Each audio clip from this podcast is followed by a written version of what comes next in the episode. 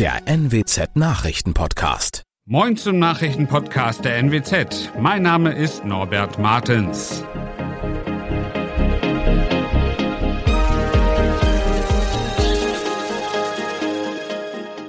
Und das sind unsere regionalen Nachrichten. 4000 Menschen werden bei einer Bombenentschärfung in Oldenburg in Sicherheit gebracht. Hafenarbeiter streiken im Nordwesten und ein Exhibitionist wird in Wildeshausen vom Opfer fotografiert und von der Polizei gefasst. Sprengstoffexperten haben auf dem Gelände des ehemaligen Fliegerhorsts in Oldenburg eine Bombe aus dem Zweiten Weltkrieg entschärft. Die Arbeiten verliefen problemlos und wurden am Donnerstag gegen 13.30 Uhr beendet, wie die Stadt Oldenburg mitteilte. Der Fundort befand sich auf dem früheren Militärareal in der Nähe des Towers. Für die Entschärfung musste das Gelände in einem Radius von 1000 Metern evakuiert werden. Etwa 4000 Menschen mussten den Bereich verlassen. Der Sprengsatz war bei Bodensondierungen entdeckt worden. Die Warnstreiks der Hafenarbeiter haben nach Angaben der Gewerkschaft Verdi die Abfertigung in wichtigen norddeutschen Seehäfen weitgehend zum Stillstand gebracht. Insgesamt legten in Häfen in Niedersachsen und Bremen rund 1600 Beschäftigte die Arbeit nieder. Das sagte ein Sprecher des Verdi-Landesbezirks Niedersachsen-Bremen. Zuvor war es dem Zentralverband der deutschen Seehafenbetriebe ZDS und Verdi auch in einer siebten Verhandlungsrunde nicht gelungen, einen Tarifkompromiss zu erzielen. Die Warnstreiks hatten mit der Frühschicht am Donnerstagmorgen begonnen und sollen über zwei Tage bis zum Samstagmorgen dauern. Auch die Häfen in Emden, Wilhelmshaven, Brake und Bremen sind betroffen. Ein 30 Jahre alter Exhibitionist hat in Wildeshausen eine 18-jährige Spaziergängerin sexuell belästigt und vor ihren Augen onaniert. Die Sexualstraftat geschah am Mittwochnachmittag, wie die Polizei am Donnerstag mitteilte. Trotz des Schrecks reagierte die junge Frau geistesgegenwärtig und fotografierte den Täter mit dem Handy. Mit Hilfe dieser Aufnahmen und aufgrund weiterer Beobachtungen der 18-Jährigen konnte der Mann durch eine Polizeistreife in der Nähe des Tatorts gestellt werden. Gegen den 30-jährigen Wildeshauser wird nun wegen exhibitionistischer Handlungen ermittelt. Das waren unsere Nachrichten aus der Region. Weitere aktuelle News aus dem Nordwesten finden Sie wie immer auf NWZ Online.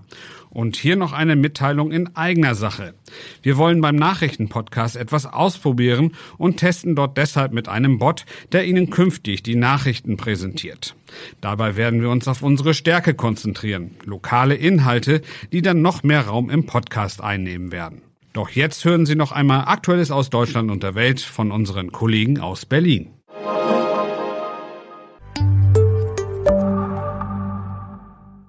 Vielen Dank und einen schönen guten Morgen. Ich bin Benjamin Kloß und das sind heute unsere Themen aus Deutschland und der Welt. 365 Tage hat das Jahr und 365 Euro kostet bald auch die Bahn im Jahr.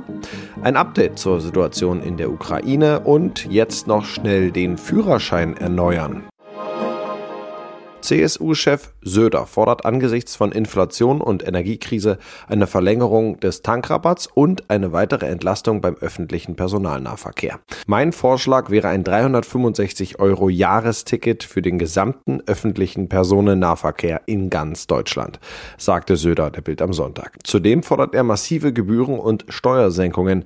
Clemens Kurt berichtet. Teilweise Beifall von den Linken, Kritik hingegen von SPD und dem Deutschen Institut für Wirtschaftsforschung. Dessen Präsident Fratscher sagte dem Handelsblatt, die Forderungen Söders würden eine Umverteilung von arm zu reich bedeuten. Und SPD-Generalsekretär Kühnert schimpfte, es passe nicht zusammen, wenn Söder Steuersenkungen fordere, mit Entlastungsvorschlägen um sich werfe und zugleich an einem Haushalt ohne neue Schulden festhalten wolle. Eine Söder-Idee findet aber auch die SPD gut. Parteichefin Esken sagte im ZDF, dass das 9-Euro-Ticket werde weiterentwickelt. Die ukrainischen Streitkräfte haben im östlichen Gebiet Donetsk nach eigenen Angaben erfolgreich Angriffe von russischer Seite abgewehrt. Es habe massiven Beschuss auf militärische und auch auf zivile Infrastruktur in verschiedenen Ortschaften gegeben, teilte der Generalstab in Kiew mit. Ulf Mauder berichtet aus Russland. Das Verteidigungsministerium hier in Russland hat heute einmal mehr über Angriffe auf westliche Waffen in der Ukraine berichtet. So sei in Odessa am Schwarzen Meer ein Depot mit Anti-Schiffsraketen vom Typ Harpoon vernichtet worden. Im Osten der Ukraine wurde ein US-Mehrfach-Raketenwerfer zerstört. Zudem seien ein ukrainischer Kampfjet und ein Kampfhubschrauber im Osten des Landes vom Himmel geholt worden. Der ukrainische Generalstab hatte bereits am Morgen von massivem Beschuss vor allem von russischer Artillerie berichtet. Dabei habe Russland aber keine neuen Gebiete einnehmen können, hieß es. Wer zwischen 1953 und 1958 geboren worden ist und noch einen alten Papierführerschein hat, riskiert ab dem morgigen Dienstag 10 Euro Bußgeld. Es läuft eine Frist zum Umtausch ab. Bis 2033 müssen alle alten Führerscheine umgetauscht sein. Jan Hennereitze berichtet. Was passiert denn denen, die trotz abgelaufener Frist noch mit dem alten Führerschein unterwegs sind? Sie fahren ohne gültige Fahrerlaubnis. In Deutschland kostet das laut Bußgeldkatalog 10 Euro. Also nicht viel, wenn man bedenkt, dass es 25 Euro kostet, den Führerschein umzutauschen und man darüber hinaus dafür noch ein biometrisches Passbild braucht und zur Führerscheinstelle muss. Aber im Ausland kann es einem größere Schwierigkeiten bereiten, wenn man mit einem abgelaufenen Führerschein erwischt wird. Langfristig müssen sich übrigens alle mit dem Thema beschäftigen, deren Führerschein vor dem 18. Januar 2013 ausgestellt wurde. Schritt für Schritt werden die bis 2033 alle ungültig. Hm, wie bekomme ich den neuen Führerschein und warum überhaupt dieser Aufwand nach so vielen Jahren? Wo es doch wunderbar mit dem alten System geklappt hat. Der Führerschein im Scheckkartenformat auf dem neuesten Stand soll fälschungssicherer sein, ist EU-weit einheitlich und seine Gültigkeit auf 15 Jahre befristet. Dann braucht man wieder einen neuen, auch mit neuem Foto. Die Umtauschfristen sind gestaffelt, damit nicht alle gleichzeitig die Führerscheinstellen überrennen. Als nächstes sind die Jahrgänge 1959 bis 1964 dran. Alle, deren Führerscheine erst später ablaufen, können sich aber auch schon jetzt einen neuen holen. Dabei haben muss man Personalausweis oder Reisepass, den alten Führerschein, biometrisches Passbild und 25 Euro. In unserem Tipp des Tages geht es ums Coolbleiben an den kommenden Hitzetagen. Denn es soll ja wieder heißer werden. Oft ist das dann auch in der Wohnung besonders anstrengend, weil da aufgeheizte Luft steht. Aber noch ist es ja etwas kühler. Wie schafft man es, dass es drinnen trotz zunehmender Hitze draußen möglichst lange so bleibt? Und wo kann man Wohnräume, auch wenn es heiß ist, abkühlen? Ronny Thorau berichtet. Viel hat das mit dem richtigen Lüften zu tun, oder? Ja, und das muss man nochmal trennen. Nachts ist der Rat eigentlich recht eindeutig. Die kühle Nacht oder auch kühle Tage vor heißen Tagen immer ausgiebig zum Lüften nutzen. Am besten querlüften. Also die Zimmertüren auf und dann mit Durchzug lüften von einer Seite zur anderen der Wohnung oder des Hauses. Beim Tagsüber lüften, wenn es heiß ist schon, da gehen die Geister dann ein bisschen auseinander. Die einen sagen, der Luftzug kühlt einfach uns Menschen zumindest ab. Die anderen sagen, ja, aber dafür heizt sich die Wohnung mehr auf. Alternative können Ventilatoren sein, die für einen Windhauch sorgen. Von Klimageräten raten Experten aber ab. Die sind teuer, fressen viel Strom und bringen oft wenig. Okay, und vom Lüften abgesehen, was hilft noch, um die Hitze aus der Wohnung zu kriegen? Ja, zum Beispiel Fenster abdunkeln tagsüber kann helfen, vielleicht sogar mit Sonnenschutzfolien oder mit Rollos mit reflektierenden Oberflächen, denn auch bei geschlossenen Fenstern heizen die durchkommenden Sonnenstrahlen die Räume auf. Ansonsten wichtig, Wärmequellen möglichst abstellen. Manche können zum Beispiel ihre Heizung auf Sommerbetrieb umstellen, sodass dann nicht heißes Wasser in den Rohren Wärme abstrahlt.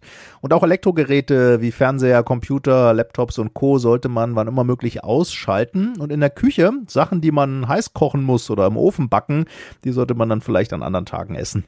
Und können Pflanzen helfen? Das hört man ja auch öfter. Ja, Zimmerpflanzen bringen Abkühlung. Vor allem Blätter mit großer Oberfläche geben kühlende Feuchtigkeit an ihre Umgebung ab. Einen ähnlichen Effekt hat übrigens auch frisch gewaschene Wäsche auf Wäscheständern.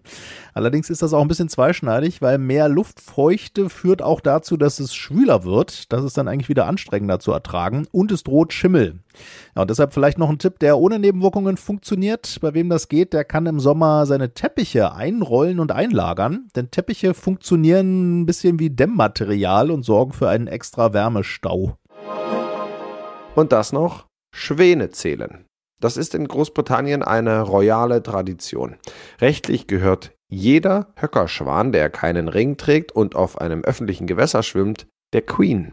Heute, an diesem Montag, beginnt wieder die jährliche Zählaktion. Philipp Detlefs berichtet aus London. Wie steht es denn um die königlichen Schwäne in Zeiten des Klimawandels? In den letzten Jahren war es vor allem die Wasserverschmutzung, die den Schwänen zugesetzt hat. Immer wieder wird Müll ins Wasser geworfen, Motorenöl und Diesel sind da reingelangt. Und das ist für alle Tiere im und am Wasser natürlich eine Belastung. Insgesamt, glaube ich, geht es den Schwänen ganz gut. So war zumindest die Tendenz der letzten Jahre. Wie es ihnen jetzt genau geht, das werden wir dann nach dem Swan-Upping erfahren. So heißt das hier ganz offiziell. Und das hat ja eine lange Tradition, die bis ins Mittelalter zurückgeht. Damals hatte es allerdings noch andere andere Gründe. Da sind die Schwäne dann nämlich auf dem Teller gelandet. Heute geht es nur noch darum, die Vögel zu schützen. Das war's von mir. Ich bin Benjamin Kloß und wünsche Ihnen noch einen schönen Start in die Woche.